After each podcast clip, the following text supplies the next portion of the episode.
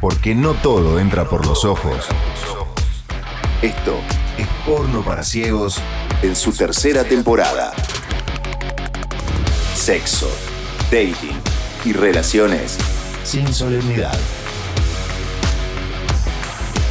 Porno para Ciegos, ahora en Spotify.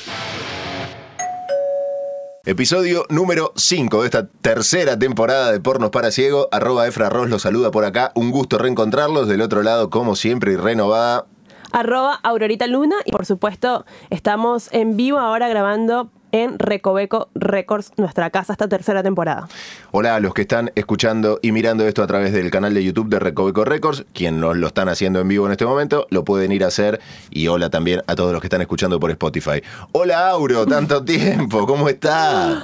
Ahora sí, tanto tiempo literal. Metimos un párate, pues el contexto actual eh, así lo solicitaba, ¿no? Tuve COVID, me gusta donde acentúas párate, para empezar. Párate y mira. Mira dónde. Mira cómo. Ya habíamos metido un parate por eh, contacto sospechoso. Ahora estamos metimos porque verdaderamente te lo contagiaste. Y hablando acá con los chicos de Recoveco, esta es la nueva normalidad. Y va a ser así, saltando charquitos durante todo el año hasta que la cosa se pueda emparejar un poco. Pero bueno, eh, lamentablemente fuiste positivo. Positivamente, no fue nada grave y lo has pasado bastante bien, pero has estado aislada. Sí, la verdad creo que más grave la pasó mi salud mental, estar en un monoambiente tres semanas encerrada, sin poder ni ir al chino. Cada, como dices tú, en el contexto actual es meter una pausa porque alguien tuvo contacto, alguien... Muchos lo usan excusa para faltar al trabajo o para, o para no trabajar, pero no, yo no. Mm. Eh, yo di positivo en serio y, como bien lo dice Efra, eh, no tuve cuadros graves, así que estoy agradecida también. ¿Y qué onda? Las tres semanas... Tres semanas de COVID y el sexo. Desarrolle. Para, ¿viste? ¿Te acuerdas de los 35 segundos? Pasé a 20 segundos ahora. ¿Amplificaste la marca? ¿La Usain Bolt del orgasmo femenino? sí.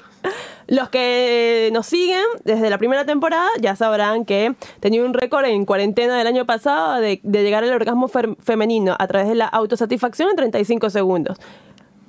Aislamiento, confinamiento con COVID, 20 segundos. Ya era como medio como una descarga. ¿No te daba cosa tocarte con COVID? Como voy a transmitir el virus a otra zona de mi cuerpo. No, porque aparte no tenía mocos ni nada. Así que no, que ya está en todas partes. Ya está. Igual, me tiene invadida. Igual, menos, mal que no me dijiste esto eh, cuando tenía COVID, porque me hubieras paranoiqueado. sí, por eso no lo dije. Por eso esperé a este momento. Pero escúchame, ¿y el deseo tenía, había ganas o era aburrimiento? Eh, las pajas eran por aburrimiento. Por tener tiempo libre, pero sí quería, no sé si era deseo de sexual o más deseo de contacto, de, que estaba encerrada sola. Em, justo antes de, saber que, era positivo, cuando ya lo estaba sospechando, me enteró de que había tenido un contacto, un contacto estrecho y estaba en casa de mi vínculo y le digo, tuve un contacto estrecho, me voy, me pongo el barbijo. Oh, para, para, vamos a contextualizar. Ya estabas en la casa de tu vínculo, ya se habían saludado, ya se habían besado, ya estaban en una. Teléfono, mensaje, che, di positivo o dio positivo tal con la que habías estado cerca o el que habías estado cerca, y vos con tu vínculo al lado. Sí. Y yo ahí me pongo el barbijo. ¿Qué pasó? No, nada, creo que me voy. Le digo, me voy, me voy, me voy. Porque ahora me empecé a sentir rara. Me dolía el cuerpo, pero yo pensaba que era por haber hecho ejercicio. Eh, me voy a despedir con barbijo. Una cosa llevó a la otra y la verdad es que se puede tener sexo con barbijo y puede ser bastante gratificante. Apa, la que estuvo todo el año pasado diciendo, si no hay besos, yo no tengo, no es imposible con un barbijo. Se puede. Se puede. Ahora, él ya sabía el riesgo, porque vos le dijiste, o sea, me están dando esto, y el que te dijo, pero ya nos besábamos. Claro, claro yo hubiese dicho lo mismo. pero ya nos besamos, estuvimos en el auto. Y yo me voy a poner el barbijo igual. Porque mientras más tiempo pasemos juntos, más... Eh, yo igual no sé si soy positivo, pero mientras más tiempo pasemos juntos, más probabilidades hay. ¿Hiciste el COVID, el Kama Sutra del COVID? El Corona Sutra. ¿El Corona Sutra? Sí, sí. Esa es. Em, perrito, ¿no? Esa, eh, alejado. alejado, funciona. Este, Sin darse vuelta, nada, siempre mirando para adelante, siempre al frente. Sin sexo oral, claro, por supuesto. Y mm, el barbijo, en un momento yo dije, no me ven las facciones, no me ven los gestos si estoy disfrutando. Vamos, no. a mover, vamos a mover los ojos. Claro. Vamos a revolear los ojos. Estaba tipo, eh, estoy, estoy bien, ¿eh? Y aparte también se preocupa porque dice, estamos garchando con barbijo, ¿estás bien? O sea, ¿tienes aire para respirar? Yo, como hago ejercicio y evidentemente tengo las defensas altas, me fue bien. Lo recomiendo. Bueno, recomiendo, no sé si es la palabra exacta. Si ya saben que son positivos, No, no, eh, no. lo- lo- recomiendo. Lo Eh, que digo que en esta normalidad... Te quiero está- tapar un poco, te quiero sacar de este berenjenal. Perdón, me corrijo. Lo que digo es que en esta eh, nueva normalidad donde siempre estamos expuestos, capaz conoces a alguien eh, por Tinder y flasheas garchar con barbijo porque no lo conoces, está bien. La Esa sería bien. rarísima igual. ¿eh? Yo sigo sosteniendo que vos, porque era tu vínculo ya y ya hay una confianza y todo. Pero de una con barbijo yo sigo sosteniendo que sigo sosteniendo que es muy difícil, muy difícil. Pero también hay como algo sexy en tener un barbijo negro, medio... Viste que ahora sale mucho en los perfiles de Tinder el estoy vacunado o ya tuve COVID, tengo anticuerpos. Ah, no sabía Sí, eso. Ah. sí, sí, ya la carta sanitaria tiene un papel esencial. En, así que vos, no sé, verás qué haces, pero si es que abrís alguna aplicación así en algún momento, podés poner en, en tu perfil Tengo anticuerpos. anticuerpos. Bien, eso me gusta. Anticuerpos, por lo- anticuerpos hasta tres meses, ¿no? Pones la fecha de caducidad del anticuerpo con renovación si hay vacuna. Y te va a dar más confianza. Yo le daría más match a esa persona. ¿Y cómo la pasaste dentro de tu casa? ¿Estuviste dando vueltas? Te vi eh, muy activa en redes sociales en un momento. Sí, eh, ustedes saben que soy fan de Twitter, soy muy fan de Twitter, y mm, yo estando lejos muy pocas veces eh, me conecto con, con Venezuela, porque a veces hay como muchas malas noticias y estando lejos como que siento que no puedo hacer eh, lo suficiente, ¿no? Y como que me, me pega diferente. Pero esta vez estando en Twitter... em, hubo en Venezuela por primera vez lo que llamamos el Me Too venezolano, ¿no? Que es el yo te creo que pasó en Estados Unidos, pasó en Argentina, y es cuando eh, las mujeres empiezan a, a contar a través de las redes sociales, en vista de que no tienen mm, eh, respuesta de la justicia, eh, sus em, casos de abuso para que otras personas, otras mujeres se sientan empoderadas y también sepan que pueden denunciar a una persona si las está acosando, si causa ciberacoso o si sufrió una- un abuso sexual. Y se hizo muy famoso el caso de un músico venezolano que se llama Alejandro Sojo, que además me llamó mucho la atención porque vive acá en Buenos Aires. Ah, Entonces estaba todo conectado. Dije, esto es para mí. Em, y salieron varias denuncias de que él em, hacía lo que se llama grooming, que es eh, acosar a chicas menores de edad mm. eh, a través de las redes sociales y muchas veces eh, consumir, eh, consumar, perdón, actos em, de abuso pero con las a- chicas. a- acosar chicas X o el fandom del menor de edad. Se aprovechaba del fandom, sí. O sea, sacaba esa carta bastante, ¿no? Empezaba a seguir a la gente que seguía la cuenta de la banda. La banda se llama Los Colores, es reconocida en Venezuela. Em, y él es un músico que te- bastante de la movida del rock, digamos, pero conocido. Y se aprovechaba de, esa mm, admiración que tienen las fans y que él está en una situación de poder y que las chicas son menores de edad y él tenía tipo 24 años y ya tienen, eh, tiene porque está vivo, 24 años y ya tienen 15 y lo ma- las manipula, ¿no? Em, Sí, una situación que acá en Argentina y en otros muchísimos países eh, últimamente ha, salido a la luz. Ahora tocó el tema de Venezuela, pero vos estabas encerrada en tu casa con COVID, con las redes y ves que explota este tema en Twitter, explota en las redes este tema y hay algo en vos que en este momento, ya habiéndote ido de Venezuela hace muchos años, dice, decís por dentro, quiero ser parte de esto también, quiero comentar, quiero dar mi opinión, o te avasalló y es como que fuiste, te tiraste ahí a Twitter y, te metiste en esa.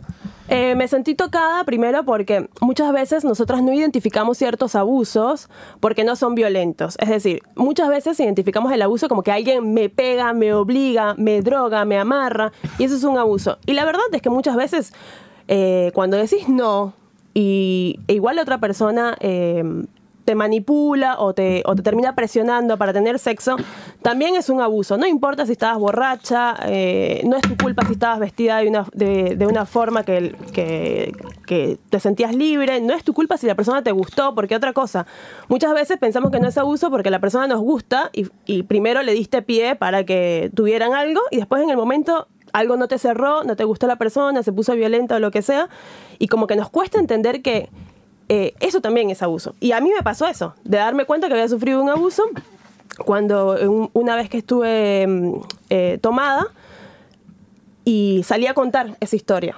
Sin dar nombres, eh, porque no me sentía preparada, ¿no? También, no hay que presionar a las personas que sufren abuso de da la data, da los nombres, porque es difícil, ¿no? También.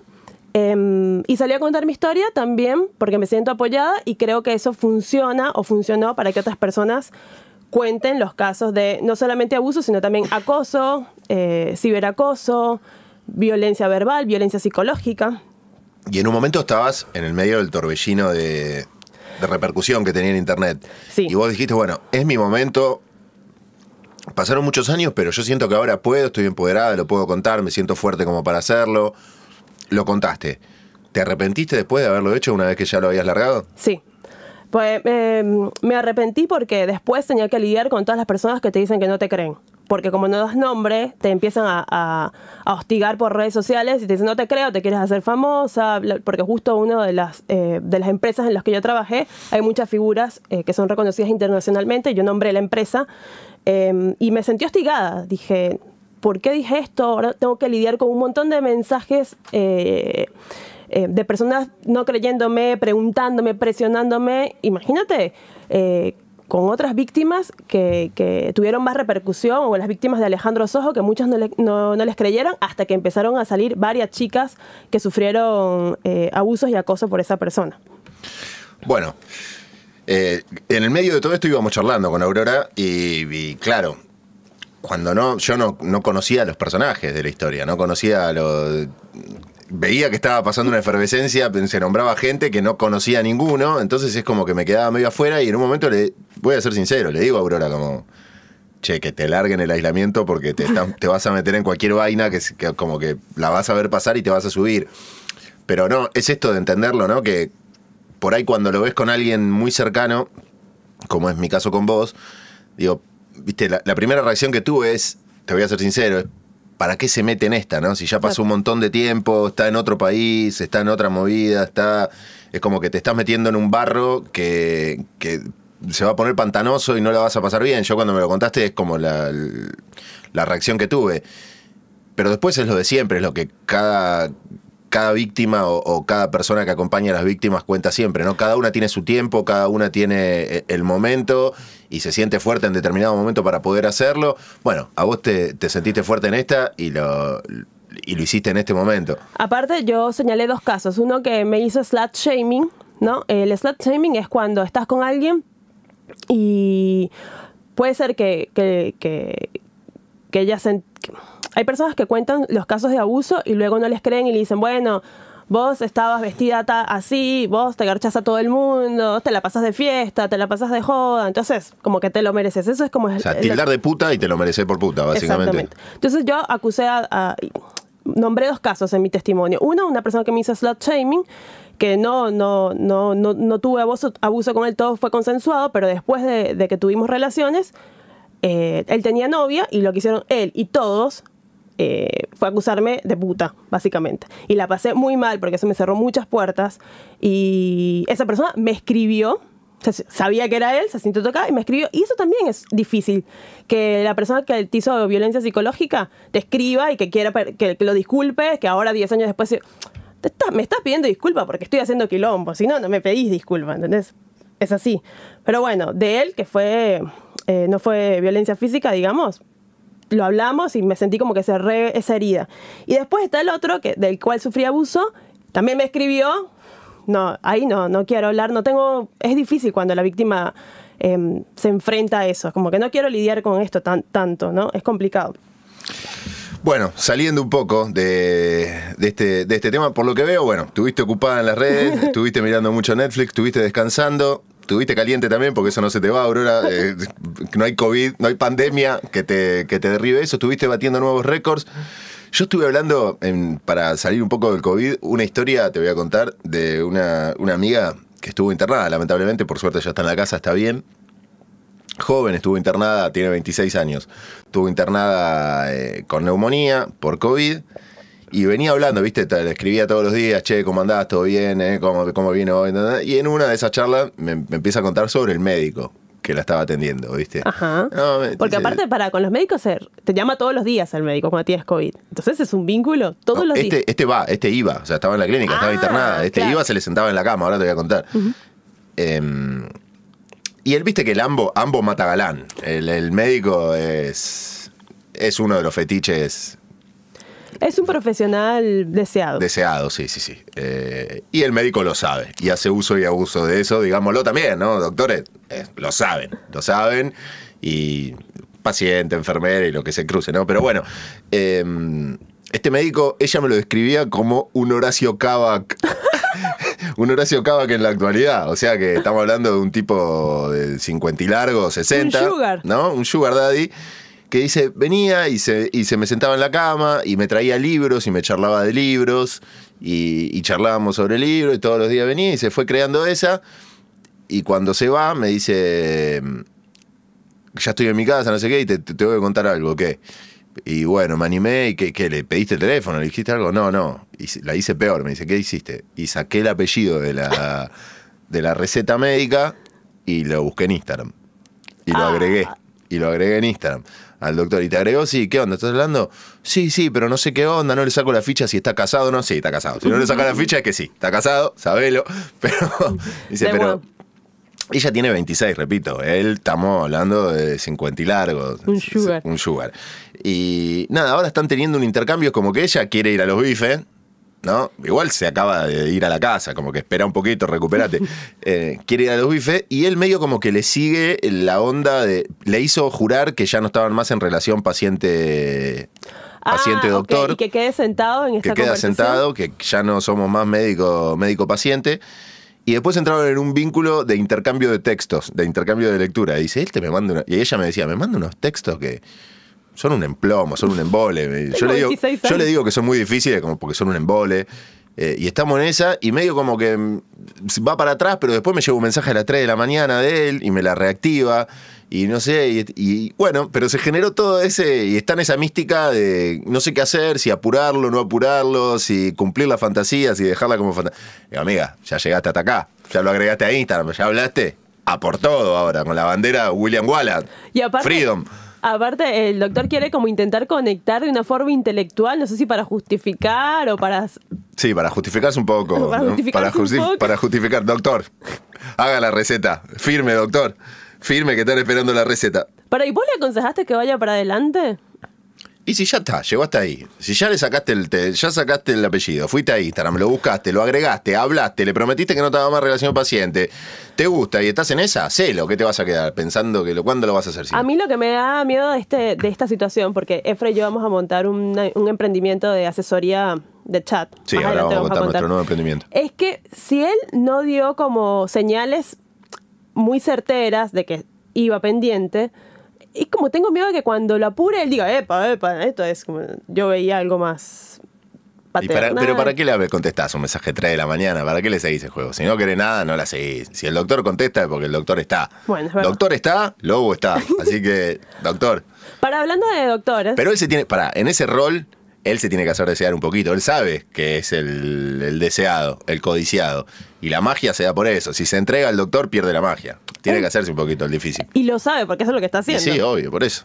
Para hablando de doctores, este, tuve una, una cita por Zoom con mi ginecóloga, Ah, por Zoom, y me dice que, viste que los ginecólogos en las preguntas de rutina te, te dicen, ¿qué método preservativo usas? Yo, eh, anticonceptivo. eh, anticonceptivo usas. Yo le digo, no, preservativo, profiláctico. Y me dice, ah, bueno, mi favorito, eh, ¿sabías que tu obra social te cubre tu proyección mensual de preservativos? Y yo, ¿Eh? Proyección mensual de preservativos. ¿Cómo dices? Me dice, sí. Ta, ta, ta. ¿Cuántas veces a la semana? ¿Cuántas veces eres activa sexualmente? Sí. ¿Cuántas veces a la semana? Bueno, ¿Cuatro o cinco? bueno, entonces sería este, mm, cuatro, cuatro por, cuatro por cuatro, 16. 4x4, 16. sí. Por eso hacemos radio y podcast, amigo. Entonces me dice, bueno, la proyección eh, mensual sería 16. Eh, vos vas a la farmacia, compras lo que tú quieras y después tu obra social te, te los devuelve en efectivo. O sea, te, te reintegra eso. Ah, datazo. ¿Sabías eso vos? No, no lo sabía. Es- o sea, investigan porque depende de la cobertura de cada obra social. O sea, por si yo digo que tengo sexo dos veces por... eh, que, que gasto una cajita de preservativo, para hacerlo redondo, una cajita de preservativo por día y tengo sexo todos los días. O sea, hago 7, 7 por 4, 28, son 28 cajitas. Voy, compro 28 preservativos, compro dos cajas de 12, ponele 24 me dan la. Lo pago, me dan la, la- el ticket. Ese ticket voy a mi obra social, lo paso como reintegro y a partir de ahí me dan esa plata. Si te dan esa plata, pero tienes que tener la receta del médico. Ah, tengo que tener el médico recetándome el. Ah, mirá. Claro, que la firma del médico que diga esta es la proyección, sex- eh, proyección mensual de uso de preservativos de este paciente y con eso vas a la farmacia, te lo dan y con esas dos cosas, con la receta y la factura, te, el- te lo pagan. Che, es un datazo. Averigüen en sus prepagas, obras sociales, a ver si funcionan todas igual. Porque son carísimos. Porque está caro, ¿eh? Si te olvidaste y no compraste en la farmacia y tenés que comprar en el kiosco, duele. Si ya viene la. Escúchame, si haces una proyección mensual, es un par de luquitas que te está llevando, amortiguando ahí de, de la prepaga. Acá estamos incentivando el sexo seguro, así que te damos Sí, ese y el ahorro, básicamente también con estos tiempos. Así que te damos ese datazo para que investiguen. Si están en otros países también, ¿no? Eh, pueden investigar con su obra social o seguro médico a ver qué data les dan.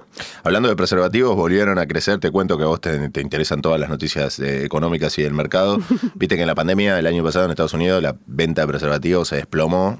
O sea, le, le fue muy mal. Bueno, ahora ya con, con más de 100 millones de estadounidenses vacunados, eh, otra vez volvió a, a incrementar cual Bitcoin el, el precio de, de venta, no, el precio de venta no, la cantidad de venta de preservativos. O sea, esto que venimos diciendo que tal vez cuando pase todo esto se dé un nuevo momento de, de contacto extremo, del, no sé si llamarlo libertinaje, pero sí de todas estas ganas acumuladas de tocarnos que no están pasando en estos dos años por lo menos que van de pandemia, una vez que se pueda, por ahí eso es como una visión de que sí va a pasar en todo el mundo, ¿no? Una vez que Claro, el que reparto de vacunas sea un poquito más equitativo. Tal vez pensábamos, porque hay dos escenarios posibles después de, de- de una pandemia, ¿no? O la gente se pone asexual de estar tanto tiempo jugando los jueguitos o estar encerrados y menos que pierde el se acostumbra y como que pierde el interés por el contacto físico o explota a lo Gustock. Sí, para mí va, no se va, no se va a dar un día para el otro, porque hasta que todo el mundo reciba vacuna y se pueda inmunizar y esta pandemia sea controlada en todo el mundo y no en los países centrales, va a pasar poco más de tiempo. Pero después va a haber como un resurgimiento así que va a ir por ese lado. Para, yo soy, mm, esto lo pueden preguntar, pero por ejemplo, perdón, los oyentes nos pueden comentar, pero yo, yo le pongo preservativos a, a los juguetes sexuales. ¿La gente hace eso? A Rojín le, le mandás A un... Rojín le mando el preservativo. Es como que ya tiene lubricante, qué sé yo. Yo no tengo mucha experiencia, no tengo no tengo dildo propio, no sé, no le, no le pongo y con las chicas con las que he estado y han traído el suyo, no le han puesto, la verdad. Bueno, yo le pongo porque ya trae lubricante, realmente. Lo pongo por eso. Pero mm, yo siempre tenía Rojín, que es un regalo que nos hizo nuestra amiga Carla Uni, que me hizo a mí. Un beso, Carla. Un beso a Carlita. Y no lo había usado, ¿viste? Porque mm, no es un vibrador, es solo un dildo como de goma. Sí, de PVC. Y dije, bueno, vamos a ver con el forro que tiene lubricante, bla, bla, bla. Fue raro. Porque fue como que me. No sé, me tocó un extraterrestre. Era frío. Mm. Después, como que me fui aclimatando, pero fue raro. Nunca lo había usado. Bueno, bienvenido, Rojín, entonces a la Argentina. ¿Fue también en época de COVID? Un poquito. Bien, COVID. Bien, llegaste justo, Rojín. Llegaste justo, en el momento justo. Hablando de juguetes, te quería hablar de dos cosas. Primero, que estuve investigando y encontré como si fuese el, el succionador, lo que está a la altura del succionador de clítoris, pero para el mundo masculino, en cuanto a juguetes sexuales. Eh, se llama Arc Wave. Yo te pasé la foto hace un tiempo para que lo veas. Parece una licuadora de pene. Es un producto que ha salido en muy pocas, eh, con una edición de solamente 10.000 productos y se agotaron al toque. Ahora van a hacer una segunda tirada. Se agotaron en tan solo unos días, pero es un producto de elite, caro, bastante caro. Y sí, parece una licuadora de pene, porque lo que tiene este... ¿Se puede llamar este episodio licuadoras de pene? Se puede, se puede llamar. Lo que tiene este. En realidad no es una licuadora. ¿Cómo decirte? El diseño está buenísimo. O sea, yo, si no. Si vos me decís, no sé, esto, esto es otra cosa. Y si es esto también. Yo lo tendría en mi mesa de luz porque está bueno el diseño. Describe el diseño. Es como un tubo negro. Parece un parlante. Es como un tubo negro, es como un parlante Bluetooth. Mira, ves que es como, tiene como la base como si fuese de, afeitadora. Es entre medio una, la forma entre una afeitadora y un teléfono inalámbrico de los 90, ¿viste? No sé, está bueno, pero cuando se prende, se prenden todas Mueve lucecitas. el teléfono un poquito más acá, así lo muestras ahí. Mirá, Perfecto. A ver si lo pueden ver ahí, si lo cazan, se ve bien. Bueno, lo que tiene esto es que además de tener que. Vos lo que tenés que hacer es abrirlo, como si fuese una cosa, meterle también un, un lubricante, un gel ahí adentro, y lo prendés. Ahora, lo que tiene y lo que te, lo que lo venden es como que vas a sentir lo que se lo que siente, lo más cercano a un orgasmo femenino teniendo un orgasmo masculino. Lo más cercano que el hombre puede estar de un orgasmo femenino. Eh, porque además de, de vos moverlo, digamos, para masturbarte ahí adentro y mover el aparato, eso va tirando ondas. Onda, onda, onda, onda, Onda, por onda, adentro. onda. eh, rayitos. Rayitos que te estimulan, ¿no? Como Bueno, que- pará, pero después yo si quiero agarchar contigo, tengo que tener rayitos en, Eh, la en mujer vulva. biónica. Yo voy a buscar la mujer biónica después en Tinder a ver si la encuentro, porque si no está la mujer biónica me acostumbro a esto. Eh, Ojo, es un arma de doble filo por ese lado. Sí, ¿sabés que lo pensé por ese lado? Digo, esto. Lo que más me gustó en realidad es cómo es. Es hermoso como aparato. Es lindo como este micrófono, mirá. Es como este micrófono yo lo tendría. en mi- Pero para, ¿no te da miedo, tipo, meter la- el pene en un tubo negro? Un poco Oscuro. sí. Un poco sí, pero te juro que está bien vendida la página. ¿eh? lo estuve viendo y ya lo último es, bueno, ya está, dámelo. El tema es que llegué a cuánto vale, 189 euros. Dije, bueno, no, eh, por ahí en la década que viene es un poco más popular. Si y- quieren mandar cafecitos, Sí, no, 200 mil cafecitos para comprar un Arcwave. Bueno, chúmenlo, los muchachos que se interesan pueden verlo ahí. Pero hablando de juguetes, tengo una historia para contar que la tuve media prohibida en los primeros, en las primeras temporadas de PPC, porque no, no tenía la autorización de la protagonista como para poder contarla. Y después de una larga insistencia, me permitió contarla y es una historia bastante graciosa. Va, a mí me dio mucha gracia eh, y tiene que ver con un juguete sexual. Tiene que ver en realidad con eh, la búsqueda del tesoro. a ver, que es La búsqueda del tesoro y un juguete sexual. El día que estaba teniendo sexo y terminé como un pirata buscando el tesoro, buscando la joya. Ay, no. Ojo.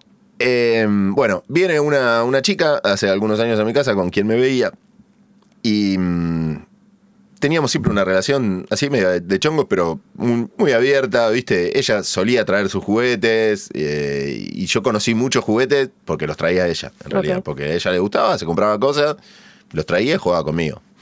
Y un día trajo una joya, ¿sabes cuál es la joya? ¿Es la que es como un plug para el culo? Me gusta. es como un pendrive para el culo, sí, exactamente.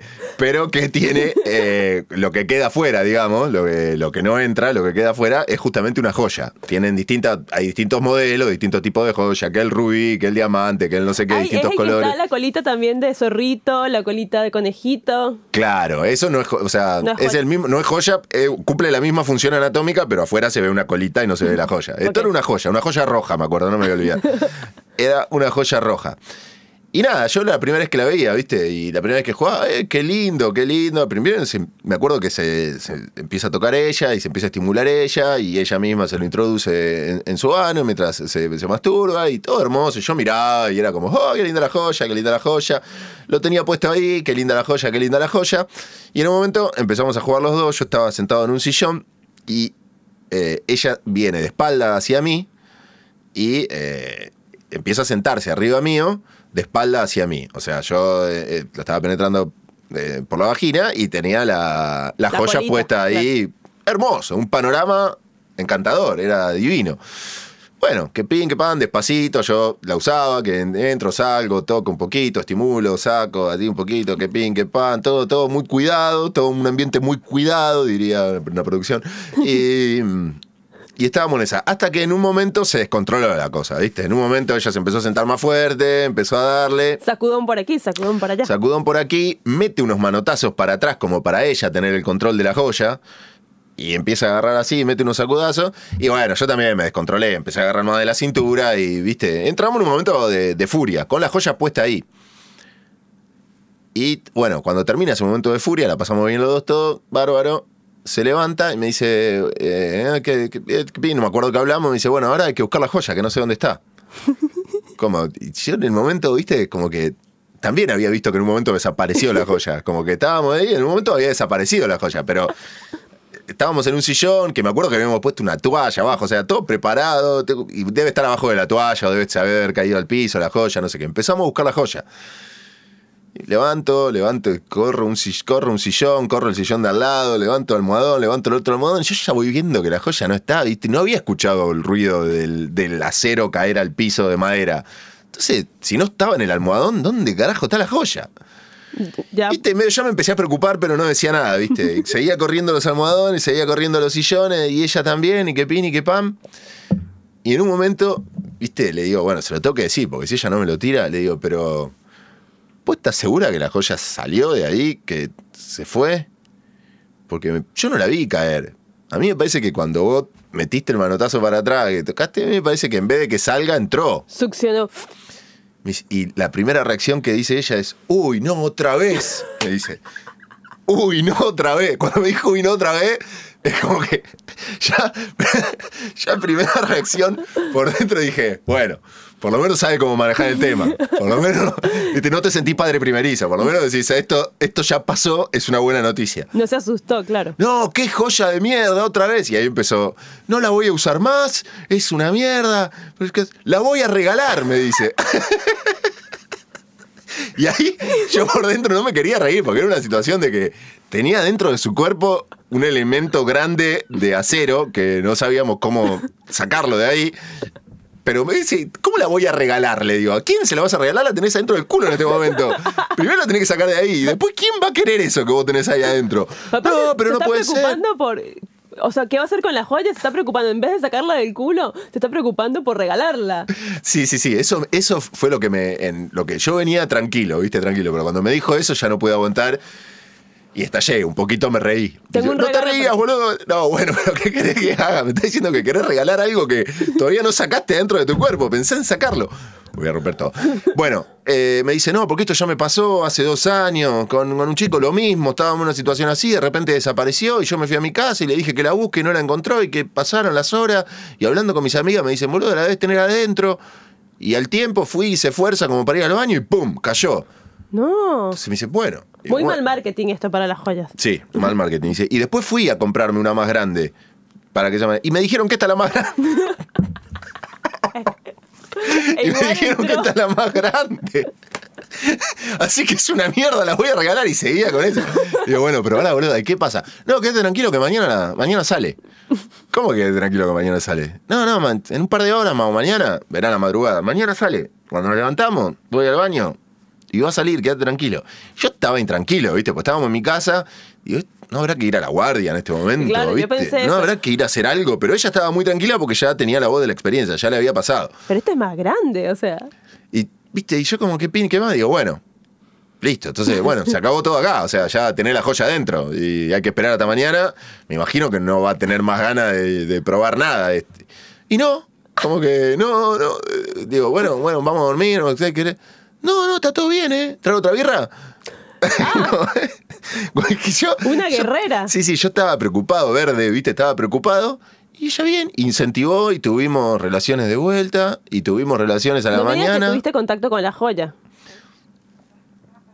No te quiero decir que no, pero. Pero eh, tuve que mandar la cámara. Eh, Jean Cousteau mandó la cámara a la, a la profundidad del mar a ver si estaba o no estaba. Y sí, la toqué en un momento. Después se volvió a perder. Después se fue por las profundidades. Esto debe ser muy Le insalubre. quise, le quise tirar la mano como para sacarla de mí, me tocó y se fue. Se soltó y se fue, y se fue a la profundidad. Digo, y más preocupado ahí, digo, porque ¿a dónde la estoy mandando? ¿Entendés? La- ya está por la. En el estómago, ¿dónde está? Pero es que yo me imagino que alguien está teniendo sexo y, y- y te das cuenta de que la- mandaste la joya para adentro, adentro, adentro. Y no sé si me puedo seguir concentrando. Bueno, ella se ve que sí. Yo en un momento lo dudé, después me concentré también. Y, la- y hasta me gustó un poco. Ah, está durito hasta acá adentro. ¿Qué pasa? Eh, hola amigo, hola amigo, hola amigo, hasta que desapareció de otra vez. Bueno, y al otro día te la hago corta. Al otro día nos levantamos. Yo medio como que me levanté y me había olvidado de la cuestión. ¿Viste? Cuando te levantaba medio resacoso, como estaba abriendo los ojos y escucho un boom. Rompió el porcelanato. Y viene. ¡Salió! Viene re contenta del baño con la joya en la mano. Que es un regalo para alguien. Ahora. ¡Salió! Vamos. Viste cuando te dicen, me vino, o bueno, ese tipo de satisfacción, de ese tipo de, ah, qué bueno que se termina todo acá, ¿no? Y esa fue mi experiencia con la joya. Me encantó igual, ¿eh? Es un juguete que me parece que queda muy lindo. Eh, Está es- transpirado, eh, sí, estoy transpirado, cuando me transpiré por contar la joya. Pero me hizo transpirar la joya, tal cual como estoy transpirando ahora, un poco más también. Otro posible título, La búsqueda del tesoro. Sí, anal. la búsqueda del tesoro anal. La búsqueda del tesoro anal también está bueno. Para, eh, en contexto pandemia, ¿cómo sigues con las aplicaciones? Eh, cada tanto hablo y charlo. Me, da- me está dando mucha fiaca. La verdad es que me está dando bastante fiaca. No estoy tan activo como el año pasado, ni loco. Y Porque se viene dando como una nueva modalidad que vi en Instagram de gente que dice, che, le usé el Tinder a mi amiga y le conseguí una cita porque ella o le da paja chatear o es mala para chatear, eh, como que no logra conectar a través de- de las aplicaciones porque se aburre o, o es muy intensa. eso cuando me lo dicen, cuando estoy, cuando he hablado con gente que me dice, ay no, me lo bajó una amiga, me lo instaló una amiga antes de ayer y es la primera vez que lo uso. Odio que me digan eso. lo odio, lo detesto. Me parece, si de verdad te lo instaló una amiga, o sea, si estás teniendo vergüencita de estar en una aplicación de cosas y eh, tu pretexto es que te instaló una amiga, dale. Dale, Pero si estás ahí, hacete cargo. Y si de verdad te lo instaló una amiga y es verdad lo que estás diciendo, no lo digas. Hacete cargo que estás ahí y decí que fuiste vos, porque dale. oye, ¿qué te- me, me lo instaló mi mamá. Mi mamá me trajo vez. a Tinder. Dale. Pero si es verdad, bueno, que no lo digas, si es verdad, eso decís. No, para mí la baja. Si Porque- te dice, me lo instaló una amiga, entonces, ¿y vos qué, qué haces acá? O sea, tu amiga te dice que vayas a cualquier lado y vas o... Dale. Aparte te lo está diciendo en modo vergüenza, como, ojo que yo no soy de andar en aplicaciones, no sí, sé vos, sí, pero... ya a esta altura me parece que no va más. esa. Me parece que la de la amiga no va más. Yo vi ahí, me pasaste un hilo de Twitter que decía, una amiga me bajó la aplicación hace seis años y hoy estamos casados y gracias a mi amiga. Bueno, dale la gracia, pero decirle a chabón que vos también tenías ganas de estar ahí y que tenías ganas de estar hablando con él y que no lo haces porque le haces caso a tu amiga, sino porque tenés ganas, ¿no? Porque Claro, capaz ya te dio el empujón y ahora lo estás disfrutando. ¿A vos alguna vez te pasó eso? ¿Que una amiga te creó un perfil Sí. de algo? Ayer me creé un perfil de Tinder cuando recién me separé. ¿Te das cuenta? ¿Por qué hacen eso? No sé, en realidad, aparte no me pareció copado. Este, Yo, a ver si hay historias de oyentes, de algún oyente masculino que le haya creado a algún amigo un perfil de Tinder. Sí, estoy segura que sí.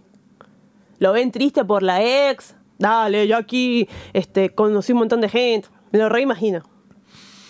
No sé. Me parece que ustedes buscan más el aval ahí entre. Si ya hay una amiga que me dice que lo haga, entonces lo puedo hacer. Pero una cosa es que te descarguen la aplicación y te, te digan, che, empecé a salir con gente, tal vez estás terminando una, de superar una ruptura. Y otra cosa es que controlen la situación. Tienes una cita el martes a las 3 de la- a las 6 de la tarde con este pibe. Hmm. Porque eso lo hacen también. Gente que dice, che, siempre me rebotan los chicos. Cuando chateo mucho me terminan rebotando, no sé qué onda. Y dame el teléfono a ver qué le dijiste. No, pero ¿cómo? No, no, dame. Tú, tú, tú, tú, tú. Tienes una cita el miércoles a las 8 de la noche. Sí, eso lo vi más en series que en la vida real. Pero me parece que si se va a hacer eso hay que hacerlo bien, Aurora. Dejémonos de echar las pelotas. Estamos No dando puede- muchas ideas acá. No puede estar en manos de una amiga o un amigo. Esto, hay consultoría de todo. Tenemos que tener nuestra propia consultoría de aplicaciones de cita. Si no sabes cómo armar tu perfil, si no sabes qué poner en la descripción, si no... Ah, hace poco hice una asesoría ahora que me estoy... ¿Ves? Ah, la hice. ah, ¿viste? Pero la hice por WhatsApp y en el grupo de amigos, otro amigo que vive afuera. Saludos, si está escuchando, que no, no- nos mandó un par de cafecitos, así que sí, escucha.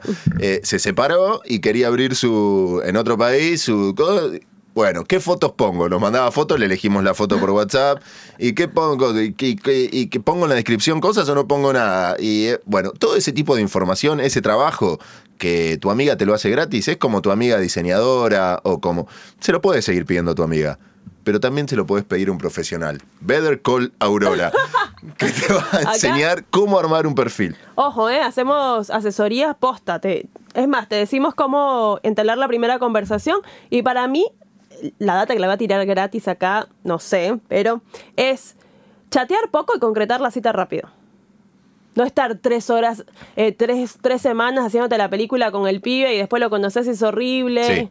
Yo estoy de acuerdo, hay que chatear poco, concretar rápido, lo cual ahora es una traba, porque para concretar al- algo tenés que verte en un bar con barbijo antes de las 7 de la tarde, no hay noches y deciden que va a ser directamente en una casa, es casi a quedarse a dormir sí o sí, porque no hay movimiento. Entonces, todas las complicaciones de pandemia hacen que eh, esa primera cita se complique un poco, ¿no? La prueba de la primera cita, la prueba del beso, la prueba del primer café, la prueba de la primera birra, y va, como lo hablábamos el año pasado, todo directamente adentro de una casa, ya jugándotela, casi alguno de los dos no está al 100%, Garrón. garrón.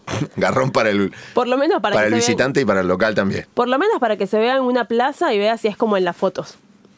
Sí, Aunque con barbijo, la verdad, está un complicado. almuerzo, algo, rapidito. Algo como para, bueno, nos vemos al mediodía. Si está todo bien, nos vemos de vuelta en la noche ya con una seguridad. Exactamente. Así que acá ya les dimos un consejo gratis en porno para ciegos sobre cómo ligar a No, través pero de ojo que podemos armar la, cons- la consultora de verdad, ¿eh? Sí, es verdad. ¿Eh? Vos te dedicás a. y nos vamos haciendo como. nos cruzamos. O sea, yo te pregunto por el perfil masculino, vos me das indicaciones, yo te puedo decir del mi visión masculina del perfil femenino. ¡Qué gran equipo! ¿Eh? Ojo, Ojo. nos roban la idea y les va a ir muy bien, como todas las que nos roban. O sea, si. o si lo quieren, de posta, si piensan que podemos ser buenos para esto, consúltennos. Arroba Aurorita Luna por acá. Che, estuve viendo una serie eh, en Netflix, una serie polaca. El otro día me dijeron, me dijo un oyente, ¿cómo recomendaste? Empezó así la charla. No puedo creer que hayas recomendado esta serie eh, eh, que es tipo una Sex and the City española. Y yo no me acordaba ni qué había dicho acá, ¿viste? Cuando estás en una. Digo, que no sé de qué serie hablas. Eh, Valeria. Ah, le digo, Valeria. Mm. a mí sí. me gustó. Le digo, sí, yo la, la recomendé, le digo, no, no, no es que la recomendé, hablé de ella y ahí hubo cosas de Valeria que, me- que me gustaron, no es, oh, oh, oh, vi Valeria, ya puedo cerrar todo, bajen al padrino, saquen la de. No, pero bueno, es así que tiene cosas rescatables. Y al final me terminó diciendo que se reenganchó, que se había identificado con la historia de la familia, que... Viste, Te- también necesitas bardear un poquito para después decir, es una mierda, pero me gustó. Bueno, esta no es al nivel de Valeria para mí, eh, pero lo que me interesa es que es cómo tratan el tema que trata, porque trata el orgasmo femenino. Y es una serie... mm, 20 segundos. Sí, 35 segundos dura cada capítulo y ahora 20. El último, el final, dura 20. Sexify se llama la serie. Y la premisa es que tres estudiantes universitarias muy estereotipadas, eh, la nerd de la, la nerd, la bardo problemática hija de, ric- de ricos y la católica que está de novia, esas tres, esos tres estereotipos, hacen un equipo para intentar hacer una aplicación que mejore el orgasmo femenino, que pueda dar pautas para mejorar el orgasmo femenino. Y para esto, bueno, tienen que investigar y tienen que... Pero lo interesante es una serie polaca primero. Yo viéndola no me di cuenta que es polaca, salvo porque algunas cosas escritas están en polaco, creí que era yankee, porque hablan en inglés y universidad parece universidad yankee. Y es muy teenager, ¿viste? Ajá. Pero me parece que está piola como método de, de tocar estos temas y de educación sexual, porque bajan algunos conceptos que está bueno si lo ve un pibe de 15, 16, una piba de 17, 18, 19, 20, eh, que se puede divertir con una serie así. Repito, no es una maravilla el guion, no es una, una gran serie, pero me parece que los contenidos, la, la rutinización en el sexo, la- el, el- el poco la poca mirada que tiene, por ejemplo, en, en la pareja de, de católicos, el, el que va a ser su marido en el acto sexual como para con ella, siempre va, cogen igual, de la misma manera, como a él le gusta, acaba, y no le importa si ella acabó o no lo acabó. No lo registra encima, no es que lo hace de malo, ¿entendés? No lo. Es como que. Tiene tan bajada la línea patriarcal que No lo registra, cogen siempre de la misma manera, dura 30 segundos, acaba de siempre de la misma manera y, y termina y el- qué bueno que estuvo, le dice. Como que no lo registra, ¿entendés? Como que, bueno, y así diferentes temáticas que me parece que, qué sé yo, para la edad de que, que acá en otra época se veía casi ángeles o patito feo, cualquier cosa que los pibes puedan ver, eh, algo que les va bajando una línea y les vaya abriendo la cabeza con estos temas, no me parece que esté mal. ¿Cómo se llama? Repite. Sexify Sexify en Netflix. en Netflix, sí. Bueno, yo tengo para recomendar que vi eh, una serie de Netflix. De Netflix. De Netflix. Netflix, amigo. De Netflix que se llama Love Sick. ¿No? Em, se trata de un grupo de cuatro amigos. eh, lo mismo, ¿eh? es entretenida, tampoco gran guion, no, no es una obra de arte, pero es entretenida para pasar las noches de COVID. La recomiendo. Eh, es un chico que eh, empieza, no, no spoileo mucho más porque en la sinopsis lo dice, que le avisan que tiene clamidia Mm. y que tiene que llamar, el médico le dice que tiene que llamar a todas sus ex, ponerle de cuatro años para acá, Oh. para avisarle que tiene clamidia y que ellas se tienen que hacer el examen. Entonces, este, en la serie hay los típicos personajes de el amigo nerd, el que es como medio tímido pero canchero y después está eh, el amigo que es, se la sabe de todas, que quiere Sí. eh, que se garcha a todo el mundo. El banana. Exacto, el banana. Un tincho. ¿No? Este, mm, y está bueno, ¿no? Eh, la serie porque no solamente te hace como tener la perspectiva de cómo te sientes cuando te avisan que tienes una enfermedad de transmisión sexual, sino además de tener que decirle eso a una ex con la que ya no hablas más y que la vas a contactar solo para decirle que tienes clamidia y que capaz ella también lo tiene o tal vez ella te la pegó. Sí. Pero cuatro años para atrás, un retroactivo importantísimo, ¿no? Claro, tal vez es un recurso narrativo de la Sí, serie. por ahí es un recurso narrativo. Entiendo que. Bueno, estaría bueno que en algún momento hagamos un especial hablando de, de ETS, enfermedad de transmisión sexual, un poquito más serio por la cuestión, porque quien, quien pasó o ha pasado por esa situación no es nada agradable y si es la primera vez que te pasa. eh, eh, he compartido con amigos también en algún momento eh, este tipo de situación y es un desconcierto, ¿viste? Que después te das cuenta que por ahí es más normal de lo que parece, pero tiene todas estas cosas que si para el COVID, imagínate que si para el COVID tenés que avisar para que se aíslen y que fuiste contacto estrecho, ahora imagínate en un nivel de avisar eso mismo, pero con exparejas o con gente que estás viendo ahora que te, posiblemente tiene una enfermedad de transmisión sexual. Es una situación que hay que poner los ovarios y los huevos arriba de la mesa, hacerlo y no es nada fácil. Lo copado de la serie es que es inglesa y sí veo como eh, otro registro en la sociedad, como que es más consciente y no terminan tipo estigmatizando a la persona. O se ve, se ve, pero se ve poco, ¿no? Yo pensé que iba a ser tipo, lo van a estigmatizar para siempre, al chabón no va a poder garchar nunca más y no va por ese lado. Que capaz aquí en Latinoamérica da más miedo avisar de que tienes una enfermedad sexual porque sientes que te van a estigmatizar. Cuando, lo mismo que al principio con el COVID, uh, tuvo COVID, ahora no quiero. Entonces, como que es interesante también esa per- perspectiva. Estaría bueno, está bueno que se abran materiales así para, para por lo menos si, si la educación sexual en las escuelas en Latinoamérica o en alguno cuesta que entre, ¿no? Porque hay grupos conservadores que siguen haciendo lobby como para que por lo menos acá en Argentina la ESI no esté presente en todas las escuelas del país, no se hable de estos temas con los adolescentes en las escuelas. Y bueno, la industria cultural se apropia un poco de esas cosas y va bajando su data, con el riesgo de que siempre la baja con el mercado mediando eso, ¿no? Eh, porque sigue siendo una industria y la industria se mueve con los números. Pero repito, en el entretenimiento, si en el entretenimiento le pueden sumar a los, a los, al piberío, a los más jóvenes, un poco de data que por lo menos les haga Capaz- abrir la cabeza como para investigar ellos por su cuenta, me parece que vale. Claro, si nunca escuchaste la palabra clamidia y dices, ah, pará, tengo 19 años, garché, no sé qué es esto, a ver, y capaz este, te sirve también esa información, así que se las recomiendo, Love Sick en Netflix. Bueno, Auro, me parece que hasta acá estamos bien, ¿no? Claro que sí. ¿Llegaste con el aire bien después del COVID? ¿Estás, estás- estás bien? Hay un momento no me podía ni cepillar los dientes que me cansaba, pero ahora estoy perfecta. ¿Has tenido sexo post-COVID? sí, ¿Sí? ya tuve, sí.